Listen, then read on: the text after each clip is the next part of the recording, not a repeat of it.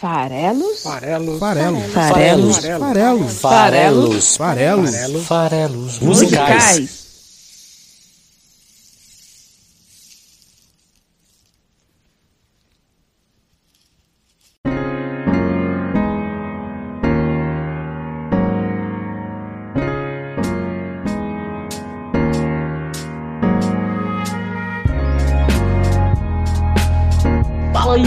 Você que gosta de música! Meu nome é Paulo Farelos. Estamos aqui para mais um episódio dos Farelos Musicais. Toda quinta-feira, no site esfarelado.com, a gente analisa a letra de uma canção.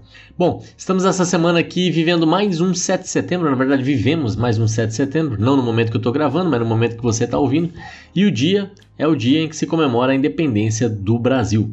E aí fica aquelas perguntas, né? Somos mesmo independentes enquanto nação? É, é verdade, a gente é dono do nosso nariz?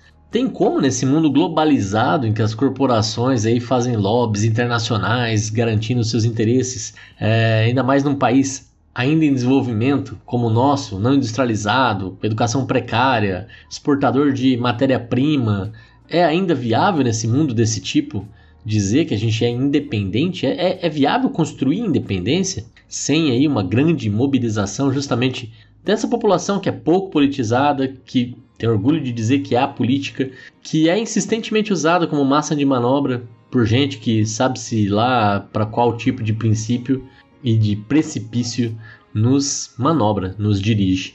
É isso. É com esse tipo de otimismo que eu tô aqui para celebrar mais um 7 de setembro, mais um dia da independência do Brasil, em que deixamos de analisar só como um feriado, né? Mais um dia de, de folga, mais um dia de não trabalhar, para perceber aí como um dia de realmente se engajar. Vamos lá, tratar do assunto política. Pena que de maneira tão infeliz. E aí fica a pergunta: nesse cenário, qual canção que remete a Brasil?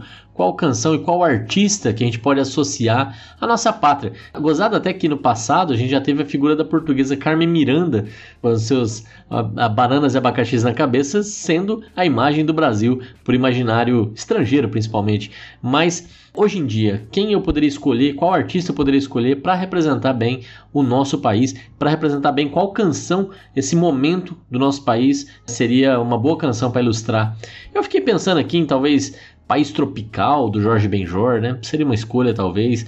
Até pensei em Aquarela do Brasil, que eu adoro também, é um clássico. Mas essas duas canções são muito positivas, eu acho, para o momento que a gente está vivendo. Mas elas têm, além do fato de serem positivas, é, um, outro, um outro fator que torna elas um pouco similares, que é o fato de elas terem versões famosas gravadas pela Gal Costa. E aí eu escolhi a Gal Costa como sendo essa personagem que vai ilustrar o episódio de independência do Brasil, até porque ela gravou aí sim uma música que eu acho que tem tudo a ver com o nosso momento, que é Brasil, do Cazuza. Outro clássico né, dos anos 80, que fala é, bastante sobre é, o que somos, como chegamos até aqui, e a escolha começou a fazer um pouco mais de sentido para mim. Veja só, nesse ano a gente está sendo cinicamente convidado por um presidente eleito a defender atos antidemocráticos. E o fato de a gente estar tá falando de fim de democracia, volta do regime militar, nos faz lembrar justamente do período pós-regime militar, aquele período vivido pelo Cazuza nos anos 80 em que ele escreveu a letra de Brasil. Lembrando aí que nos anos 60, com apoio estrangeiro, a gente entrou numa ditadura militar no Brasil que nos acompanhou justamente até meados dos anos 80 e era um período ali em que o Brasil era um caos, né? E, e hiperinflação, né? Uma, uma, série de problemas econômicos é, e o Cazuza escreveu essa letra nesse momento.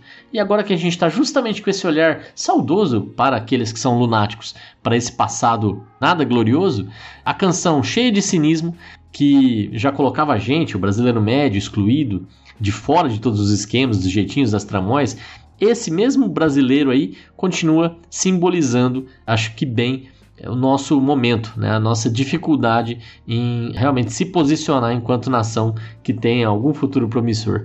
A gente parece que tem orgulho de olhar para trás e, e achar que as coisas já foram melhores, mas isso só baseado puramente na nossa ilusão de que a gente compreende o que está acontecendo. E não é verdade, né? As coisas até melhoraram de lá para cá, certamente melhoraram. O mundo todo né, sofreu um grande progresso de alguma forma aí. Se bem que nas questões ambientais não se pode afirmar isso com tanta convicção. Mas parece que aqui a gente tem no Brasil um tesão pela burrice. Essa é a verdade. Então hoje vamos falar da letra de Brasil para falar um pouco mais sobre o que nos torna brasileiros. E aqui eu não estou falando né, de forma nenhuma pejorativamente sobre ser brasileiro. Eu estou falando muito mais sobre esse, de certa forma aí, jeitinho brasileiro que impera principalmente eh, na política e nos nossos, na nossa forma de, de construir o país, aí, principalmente pensando na nossa, na nossa elite financeira, né? a, a famosa pior elite do mundo. E vamos fazer isso com a voz da Gal Costa, como eu já antecipei, já que Cazuza teve um programa para si recentemente, o episódio 109 dos Farelos Musicais foi um episódio dedicado ao Cazuza, a gente analisou a letra de ideologia. Então, simbora hoje falar de Gal Costa, falar da trajetória dessa cantora, dessa artista tão importante para nossa cultura e depois falar da letra de Brasil, em homenagem ao 7 de setembro e aos lunáticos que querem a volta do militarismo, que querem uh, o fim da, da democratização, dos, da divisão de poderes e tudo mais. Vamos homenagear esse pessoal com a letra de Brasil. E é isso, siga a gente em todas as redes sociais, se você entrar em esfarelado.com ou esfarelado.com.br, os dois funcionam. A gente vai ver uh, os links para o Twitter, para o Instagram, para o Spotify, para o Facebook, para o YouTube. Tem a gente em todos esses canais, segue a gente lá, ajuda a esparramar os farelos por aí. Galera, vamos lá então. Gal Costa, na verdade, é o nome da Maria da Graça Costa Pena Burgos. Que nome burguês, né? Inclusive. Ela é baiana, nasceu em 1945, no mês de setembro, portanto, estamos no mês de setembro. Esse episódio também serve para ser um episódio em homenagem a essa grande artista brasileira que está prestes a completar 76 anos de vida. Ela, que já foi indicada cinco vezes ao Grammy Latino, já lançou mais de 30 álbuns de estúdio e mais de uma dezena de álbuns ao vivo. É muito álbum, é muito trabalho e ela tá aí já faz tempo, né? A Gal Costa, que inclusive na minha infância já era uma cantora renomada, quando eu era criança. Agora, recentemente em 2019, o primeiro álbum dela completou 50 anos. Não é pouca coisa não. Então, o primeiro álbum dela é lá de 69, justamente no período militar. Já vivíamos nesse momento. É legal saber que na verdade ela lançou até trabalho novo nesse ano de 2021, continua ativa e continua moderna. O trabalho mais recente dela, chamado Nenhuma Dor, lançado esse ano de 2021, está disponível aí no Spotify, por exemplo, se você quiser conferir.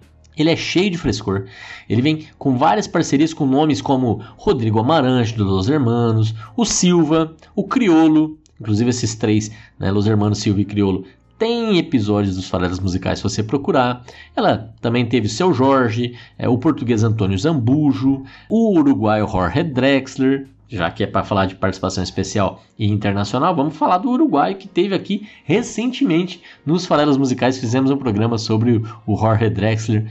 Teve também o Tim Bernardes, que é o vocalista e compositor do Terno, que já tem dois episódios de programa aqui. Quer dizer, citei aqui vários nomes, alguns mais clássicos, outros internacionais, outros mais recentes, aí, mais, mais contemporâneos, digamos assim, da música brasileira. E é isso. A Gal tá ativa e tá trabalhando com esses nomes mais recentes aí da música popular, tanto brasileira quanto internacional, e é muito legal ver esse frescor. Até recentemente também, 2019, eu falei que ela completou 50 anos do primeiro álbum. 2019 é o ano que marca também o, o filme, é, biográfico no caso, chamado Meu Nome é Gal. A cantora nesse filme é interpretada pela atriz Sophie Charlotte. Em 2019 saiu também o, o álbum ao vivo, contendo 21 canções no total, da turnê A Pele do Futuro, que é o nome do álbum que ela tinha lançado em 2018. Quer dizer, aí eu tô falando de, de dois, três anos atrás e a, a Gal super ativa, né?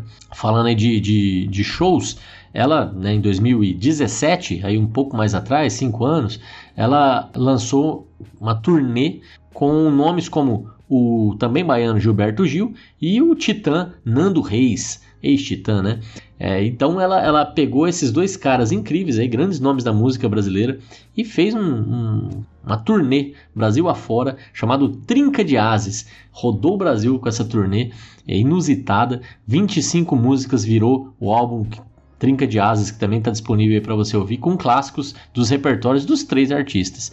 Ela que é intérprete apenas, né? Assim, ela, ela gravou já, acho que todos os grandes compositores, tanto contemporâneos quanto clássicos do Brasil, em alguns álbuns dedicados a artistas específicos. Eu vou falar mais disso daqui a pouco. Aproveitando, já que a gente falou do Gilberto Gil, né, com quem ela, junto com o Nando, fez esse Trinca de Ases, não tem como falar de Gil e não falar de Caetano, né? Gil e Caetano é essa dupla baiana que é super importante para a carreira da própria Gal Costa. Vamos então falar um pouco mais disso, dessa parceria. Porque lá no comecinho, mesmo antes dela se tornar famosa, ela estava relacionada já com a música. O primeiro trabalho dela foi de balconista de loja de disco lá na cidade de Salvador, onde ela cresceu.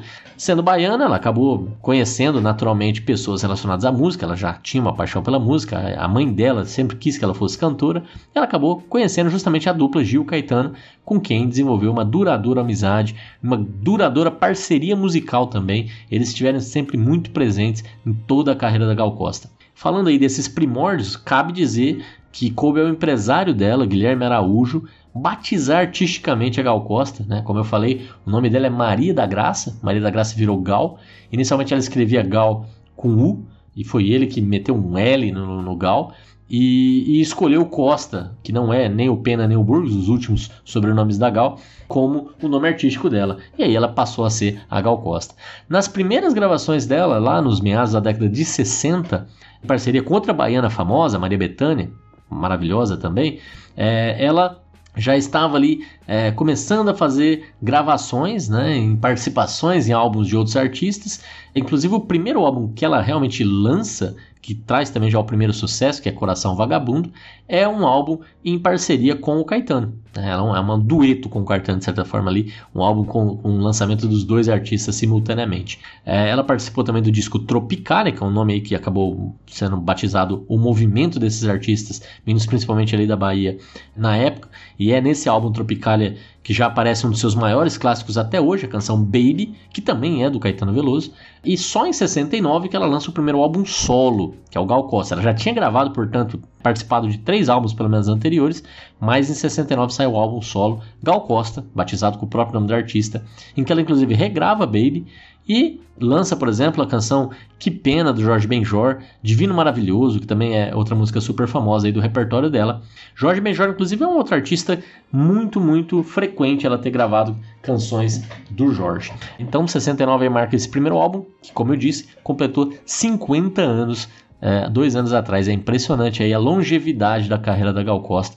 Em 69 já sai logo o segundo álbum dela também, batizado só de Gal, que é um álbum conhecido como psicodélico. É o que tem justamente a música Meu Nome é Gal, que, como eu falei, virou o nome do filme, lançado também em 2019, 50 anos depois. Olha que curioso, né?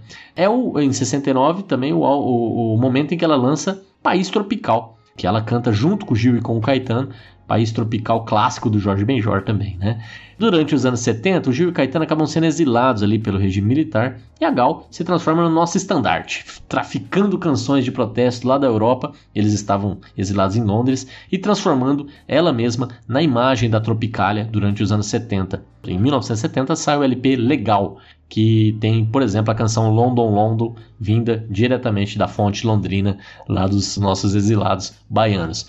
Nesses anos 70, ela lançou o show Fatal, dirigido pelo Ali Solomon, que gerou o disco homônimo que continha outro grande sucesso da cantora Vapor Barato. Tinha também Pérola Negra, famosa canção aí do Liz Melodia, né? Que ela gravou neste álbum Fatal. Aí durante o, a década de 70 ela continuou muito ativa, lançando praticamente um álbum por ano. É, em 73 saiu, por exemplo, o Índia, que é um, um, álbum também super conhecido dela, mantendo ela em, em, destaque, em evidência. A canção Pontos de Luz é talvez a canção mais famosa dessa época. Tem uma parceria também muito grande dela com as novelas ou o repertório da Globo, né, e que também ajudavam na época, pensa, época pré-TV a cabo, pré-internet, anos 70, anos 80, a Globo e, e, e a televisão em si eram é, a principal fonte de informação das pessoas e era uma coisa muito mainstream, muito grande.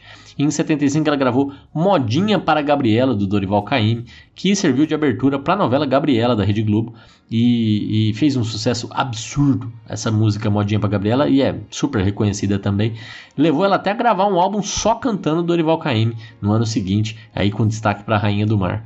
Ainda em 76, ela voltou a se unir à Maria Bethânia, ao Gil, ao Caetano, que estão sempre muito próximos dela, num disco. Na verdade, era um espetáculo que virou disco chamado Doces Bárbaros e é aí tido como um, um dos momentos mais marcantes dos anos 70 e, da, e, do tropicalismo, desse movimento que Doces Bárbaros representa super bem. E aí é, é super raro também esse, esse momento, aí, vale a pena conhecer, se aprofundar. Ela continuou lançando aí, como eu disse, uma média de um álbum por ano, emplacando sucessos como Negro Amor, Tigresa, Folhetim, Paulo e Bebeta, Força Estranha, até chegar no ano de 1980, onde saiu o disco Aquarela do Brasil. Se em 70 ali ela tinha recém lançado País Tropical, em 80 vem Aquarela do Brasil e ela aí nessa onda de otimismo, né? Sabe-se Deus por quê. É, lançou essa música que na voz dela é inacreditável. Adoro Aquarela do Brasil, focado na obra do Ari Barroso, esse disco Aquarela do Brasil dela, e ela imortalizou a canção mais famosa do Ari Barroso, Aquarela do Brasil, justamente nesse álbum. Durante os anos 80, ela continuou sempre em evidência, com muitos lançamentos, emplacando vários sucessos, inclusive sucessos que acabaram virando temas de novelas da Globo, como Meu Bem e Meu Mal, por exemplo. Mas também tinha Festa do Interior, ela arrumou novos parceiros musicais, como o Djavan, de quem ela gravou nos anos 80 Faltando um Pedaço, a canção Azul, que também fez um super sucesso. A galera do Roupa Nova, que era uma banda importante dos anos 80, ela gravou com eles Chuva de Prata e também regravou o sucesso Baby, um dos maiores da carreira dela. Foi aí também, como eu disse, muito próximo é, da Globo, que em 81 ela teve um, um especial de TV que teve direito a dueto com essa a tida como talvez a maior cantora do Brasil, Elis Regina, e então muito legal ela se dispôs ali a dividir o palco com a Elis e, e foi muito legal esse, essa participação desse especial, elas tanto cantando músicas do repertório de ambas como fazendo outras combinações. Vale a pena também resgatar aí nos YouTubes da vida esse, esse especial. Em 88, chegou o momento em que ela grava a canção do Cazuza, Brasil, para abertura da novela Vale Tudo da Rede Globo. Aquela novela que tinha a icônica Odette Reutemann, que foi morta pela Cássia, mas não com um beijo. Enfim, é isso. 88 é o ano que ela gravou Brasil, que é a música de hoje dos farelos musicais que a gente vai analisar daqui a pouquinho.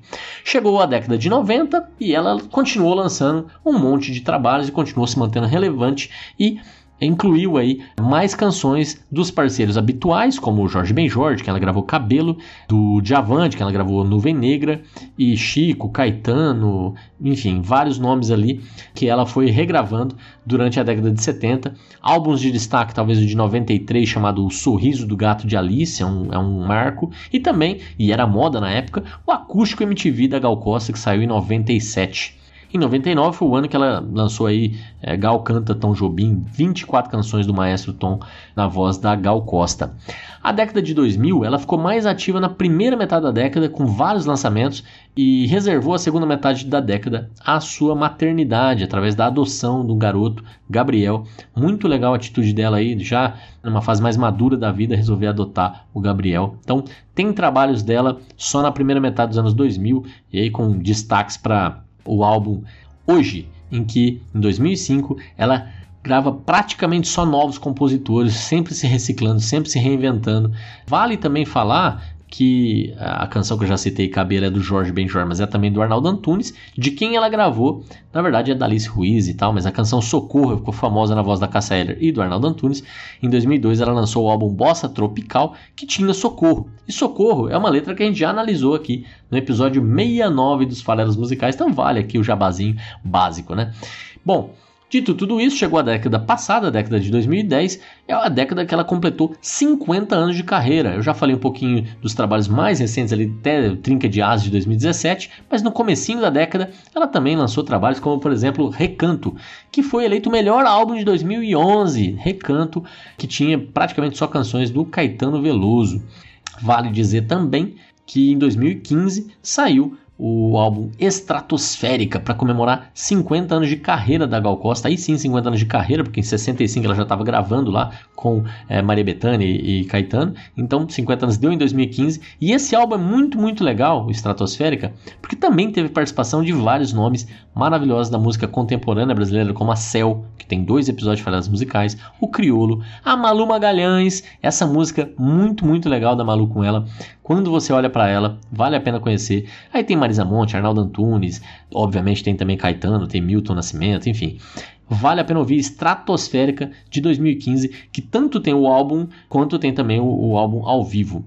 A Gal, que então, veja só, como ela é uma boa representante do que a gente espera do Brasil, né? Ela tem essa carreira é, longeva, tem aí mais de 70 anos, ela é mulher e ela é bissexual. Então tudo isso forma, faz dela uma boa ilustração da diversidade que a gente quer valorizar, que a gente precisa valorizar no Brasil de hoje. É esse Brasil que a gente precisa, esse Brasil que a gente quer. Então a Gal Costa é um ótimo personagem para o episódio da nossa independência, que a gente se separe aí desse conservadorismo horrendo que a gente vê imperar aqui na, em, em, e ainda boa parte da parcela da nossa população. Inclusive, vale dizer aí que, que ela já apareceu com vários homens e mulheres durante a sua trajetória, né?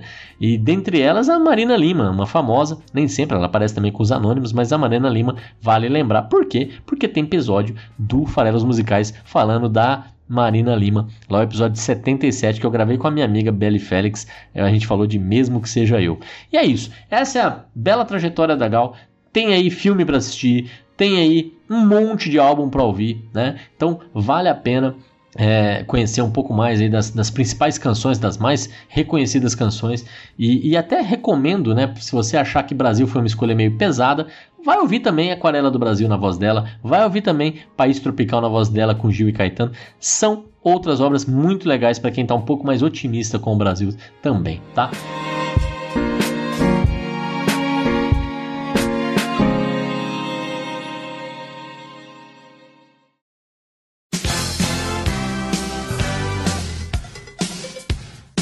Vamos lá então, como eu já falei, a canção Brasil faz parte do disco Ideologia do Cazuza. Foi lançada em 88, o próprio ano em que a Gal regravou, já com o propósito de servir como abertura da novela Vale Tudo.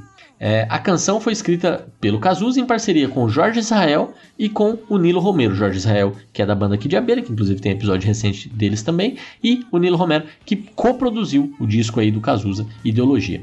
A música começa com um arranjo aí mais roqueiro, e depois ela vai introduzindo elementos do samba, porque era isso também, né? Nos anos 80 é o ano do rock brasileiro, mas é também o samba, aquela, aquela música que realmente nos representa. Então é muito legal que, no termos de arranjo, essa versão tenta justamente mesclar esses dois ritmos, o, o, o, rock do Cazuza com o samba que serve como representação mais, mais clara, mais óbvia da brasilidade, digamos assim.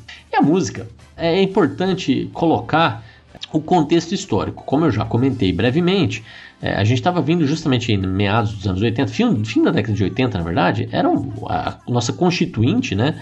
E a Constituição brasileira é de 88, é justamente o ano da música.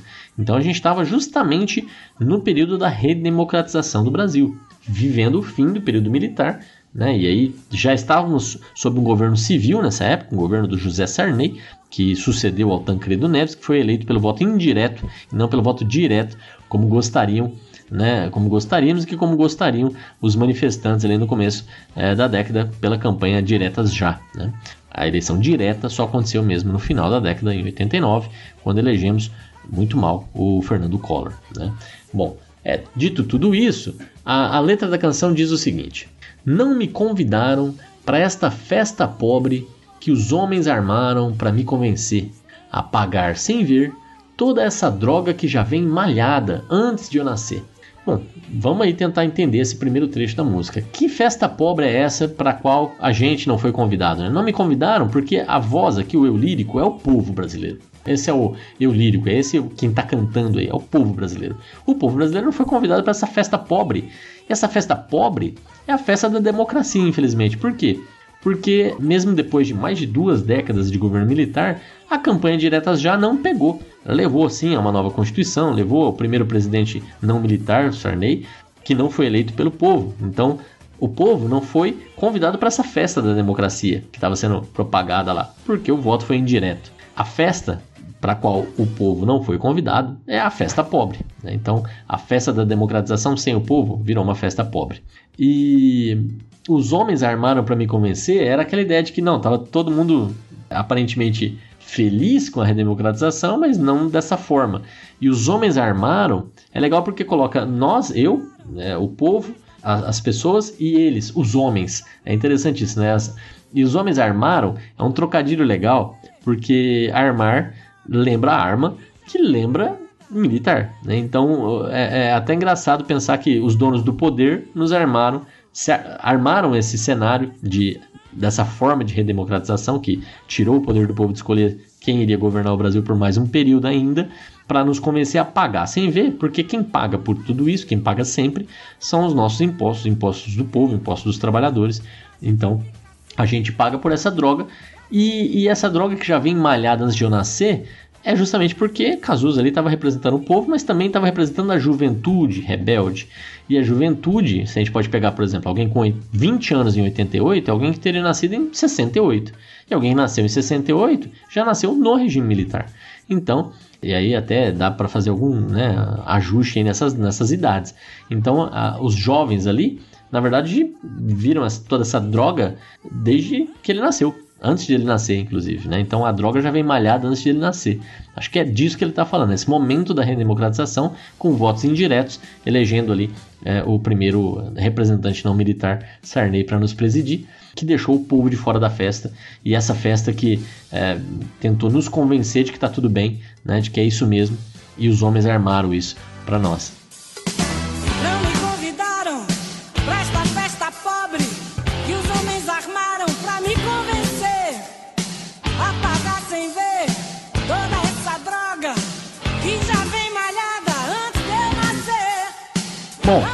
Sequência da letra aqui diz o seguinte: vai, vai continuar essa mesma ideia de que o povo está de um lado e eles, os homens, que estão armando, estão do outro. Eles são a elite, de certa forma, aí, né? Se nós somos o povo, existe do outro lado a elite. E não me ofereceram nem um cigarro, fiquei na porta estacionando os carros. Não me elegeram chefe de nada, o meu cartão de crédito é uma navalha. E aí vai entrar é, o refrão. Bom, vamos analisar antes do refrão esse, esse trecho que vem agora, né, que eu acabei de, de recitar aqui. E como é que o povo é tratado se ele ficou de fora da festa? Como é que é uma boa ilustração de alguém que fica do lado de fora da festa?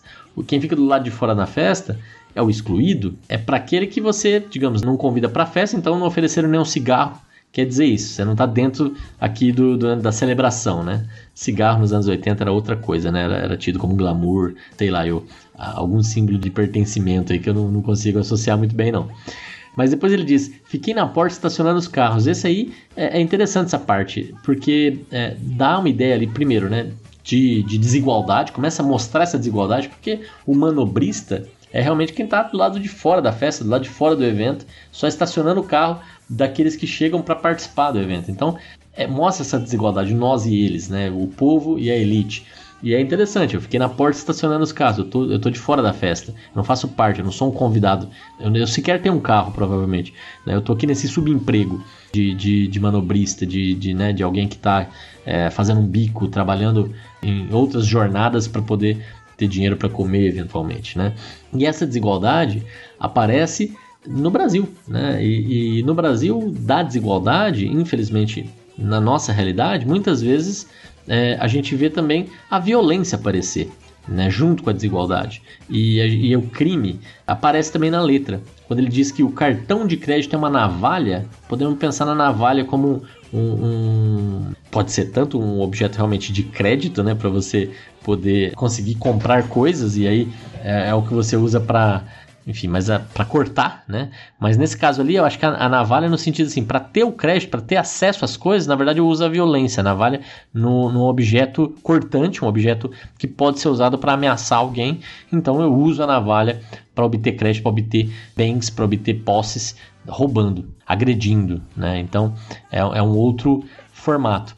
Até porque não elegeram ele chefe de nada. E para ser chefe de alguma coisa, você tem que ser escolhido, né? E, e, ou eleito, ou aclamado, que é essa ideia de que né, a elite política, nesse caso aqui, não elege o povo como chefe de nada. Né? Então a gente, a gente é excluído, a gente é aquele que está do lado de fora. Então a gente não é eleito como prioridade, como a gente percebe hoje em dia também. Né? Os, os, os interesses da população raramente são levados em conta nas tomadas de decisão. Então é isso.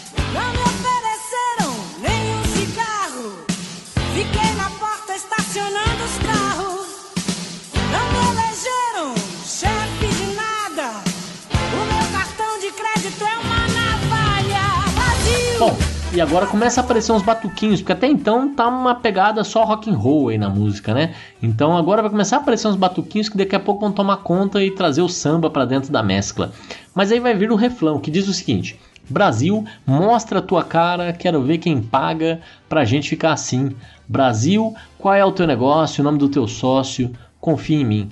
E, e, é interessante porque primeira parte é né, uma música de protesto, evidentemente, cheia de cinismo, né? E, e, quando diz Brasil mostra a tua cara, quero ver quem paga pra gente ficar assim, parece uma pergunta realmente de quero transparência. Quem que financia essa desgraça? Eu quero ver quem paga pra gente ficar assim. Quem que tem interesse nisso? E, e cada vez mais se a gente investiga um pouco quem está por trás aí dos lobbies, dos interesses, é, de, de, como as pessoas são eleitas no fim das contas e, e tudo que está em volta, né? As, o quanto que as corporações, as empresas têm de, de peso em todas essas questões de quem está nos representando, a gente percebe que na verdade eles não estão nos representando, mas sim representando esses interesses dessas empresas e é por isso que tem a bancada, sei lá, do agro, a bancada da bala, né, a bancada eh, evangélica e por aí vai, né? Cada um com os seus interesses e a população nem sempre tão bem representada assim.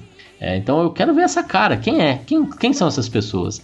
E, e, sabendo que sempre tem tramóia, sabendo que sempre tem jeitinho, que sempre tem trambique, que sempre tem uma rachadinha aqui e ali, que sempre tem um conchavo, que sempre tem um desvio, que sempre tem uma, um engano aqui, um, um dalá, né? É, sempre tem um, um, uma propina, sempre tem um, jeitinho, né? um jeitinho de se dar bem. É, então é, vem a parte cínica da música, né? Qual que é teu negócio? Qual que é o nome do teu sócio? Confia em mim. Que é aquela ideia de que me dá um jeitinho para eu também me dar bem. E é por isso que eu volto e meio repito aqui no programa: os políticos são um reflexo da sociedade. Eles não são seres alienígenas que aparecem aqui de dois em dois anos, se candidata, se elege, mas não faz parte, né? Do, do, é um espelho, na verdade, né? Faz parte sim do que a gente é. E se a, o eu lírico é o povo, é natural que a gente pense que o povo no lugar de poder também vai querer se dar bem, né? E é tão comum que aconteça, também vai se corromper, porque no fundo já somos corrompidos. Sei que isso é um pouco negativo demais, eu sei que fica pesado, mas é, é um pouco o, o, que é também, né? É, é raro a gente ver pessoas que estão realmente empenhadas e são incorruptíveis, e ainda mais essas, a gente tende a achar que no sistema que impera político brasileiro é muito difícil de reverter. Uma coisa que está, parece encaminhada para privilegiar quem já faz parte daquele sistema. É difícil lutar contra uma coisa, como já diria Tropa de Elite 2, né? O sistema é foda.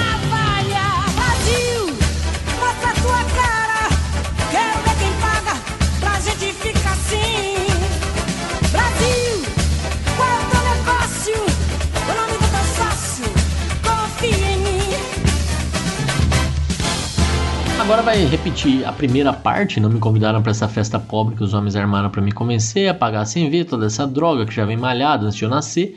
Mas aí vai vir uma segunda parte. Não me sortearam a garota do Fantástico. Não me subornaram. Será que é meu fim? Ver TV a cores na tábua de um índio, programada para só dizer sim. É, essa segunda parte que é nova é bem interessante. A Garota do Fantástico, para quem. Hoje em dia ele tem um programa de TV fantástico, mas ele não é metade do que ele já foi. Né? Ele era um programa que o Brasil parava para assistir na década de 80.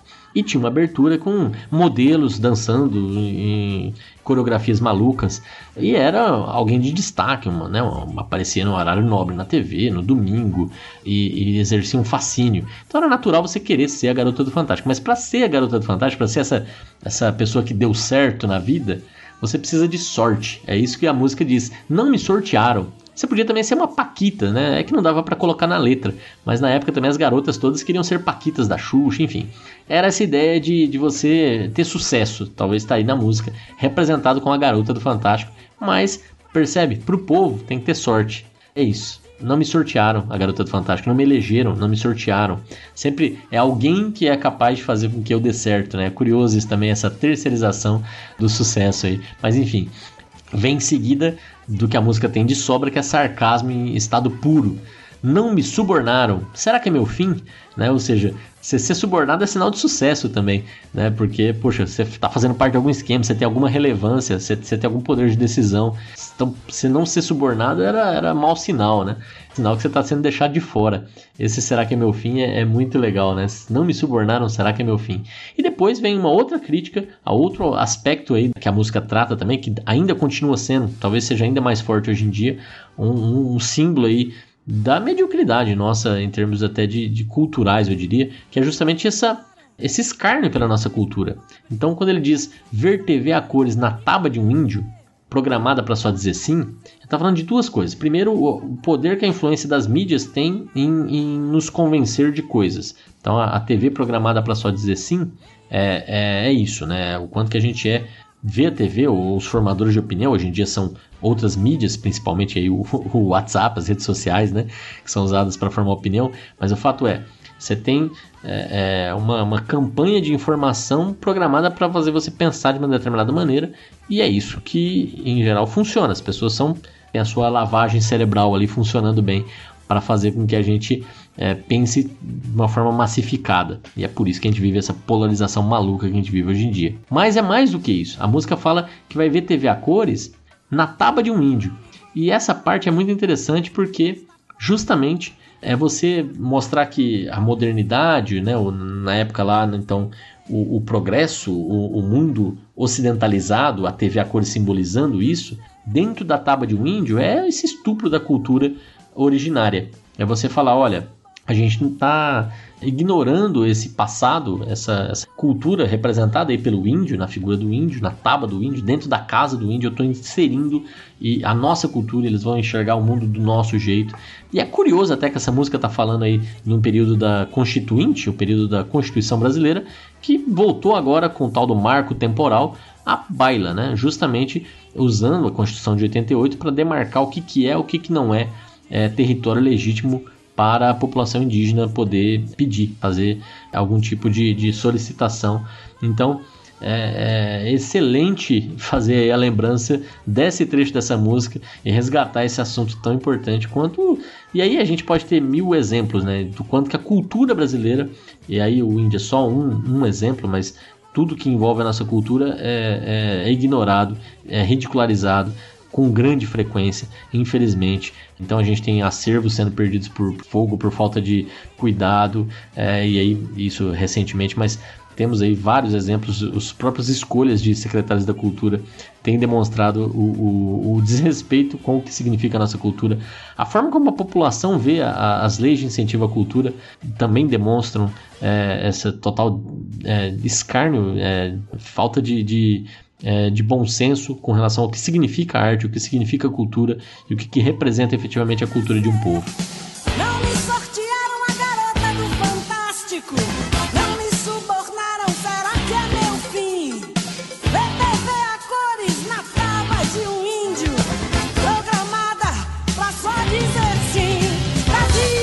Vai vir de novo o, o, né, o refrão, mas percebe que nessa segunda aparição começa a aparecer os elementos do samba com mais clareza. Vamos lá.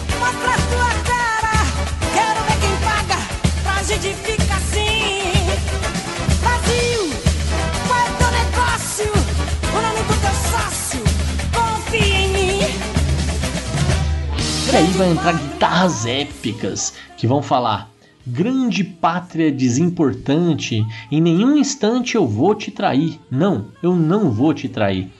E como a música até agora teve um monte de cinismo, será que ele está falando isso de verdade, de coração, ou será que ele está falando isso de novo com um pouco de cinismo? Se a gente pensar, esse trecho da música, dessa música, foi usada na novela Vale Tudo, que tinha um personagem que era um vigarista, que era um vilão, chamado Marco Aurélio, interpretado pelo Reginaldo Faria.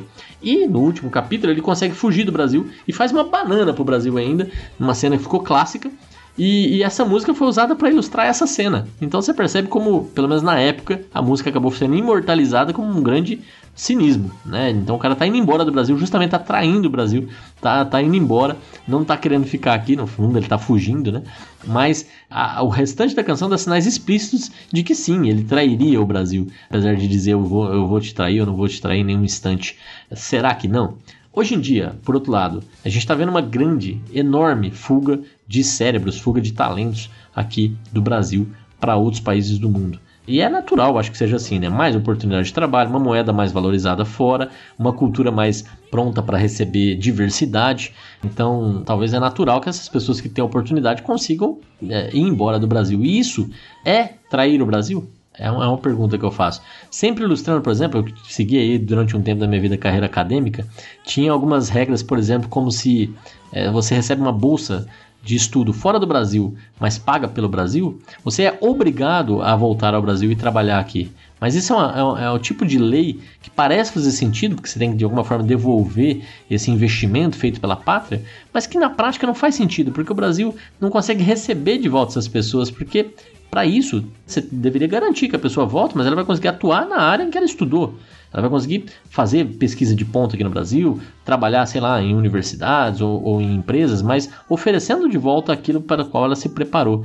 Mas a verdade é que a pessoa era obrigada a voltar e o Brasil não tem nenhuma responsabilidade em receber essa pessoa. A pessoa pode trabalhar de qualquer coisa ou nem trabalhar, desde que ela fique no Brasil mais um tempo para cumprir a lei. Quer dizer, uma lei que na verdade está mais preocupada com a forma do que com o conteúdo. E, e esse distanciamento entre é, realidade prática, né, e, e né, o que a realidade realmente demanda e, e o que a lei cria nos seus textos imaginários, é que no fundo faz com que a gente cada vez mais se distancie né, dos problemas que parecem insolúveis que a gente tem aqui. Então vamos ouvir essas, esse momento aqui de, de, de fidelidade do, do Cazuza e da Gal ao Brasil. Vamos lá.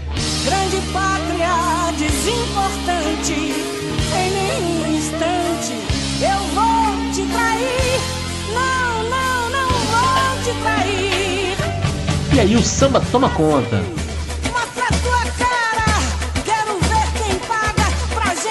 Assim. É isso. Parabéns ao Brasil. Voltamos na semana que vem para mais um episódio dos Falelos Musicais. Espero que vocês tenham gostado. E na semana que vem, mais leves um pouco, depois de passado esse momento turbulento de celebrar a independência do Brasil. E, e espero aí que quem gosta do programa continue esparramando os nossos farelos por aí. Fala para aquele seu amigo que gosta de música, para curtir o programa, para ouvir. Escolhe o programa para ele começar a conhecer compartilha os posts nossos que estão no Twitter, que estão no, no, Facebook, né, com seus amigos. Manda o link do programa, manda o link do Spotify, manda o link do YouTube para a galera começar a conhecer e ouvir mais farelas musicais. Eu conto com vocês para a gente ter uma comunidade ainda maior discutindo poesia, discutindo música. Um abraço, a gente se vê na semana que vem.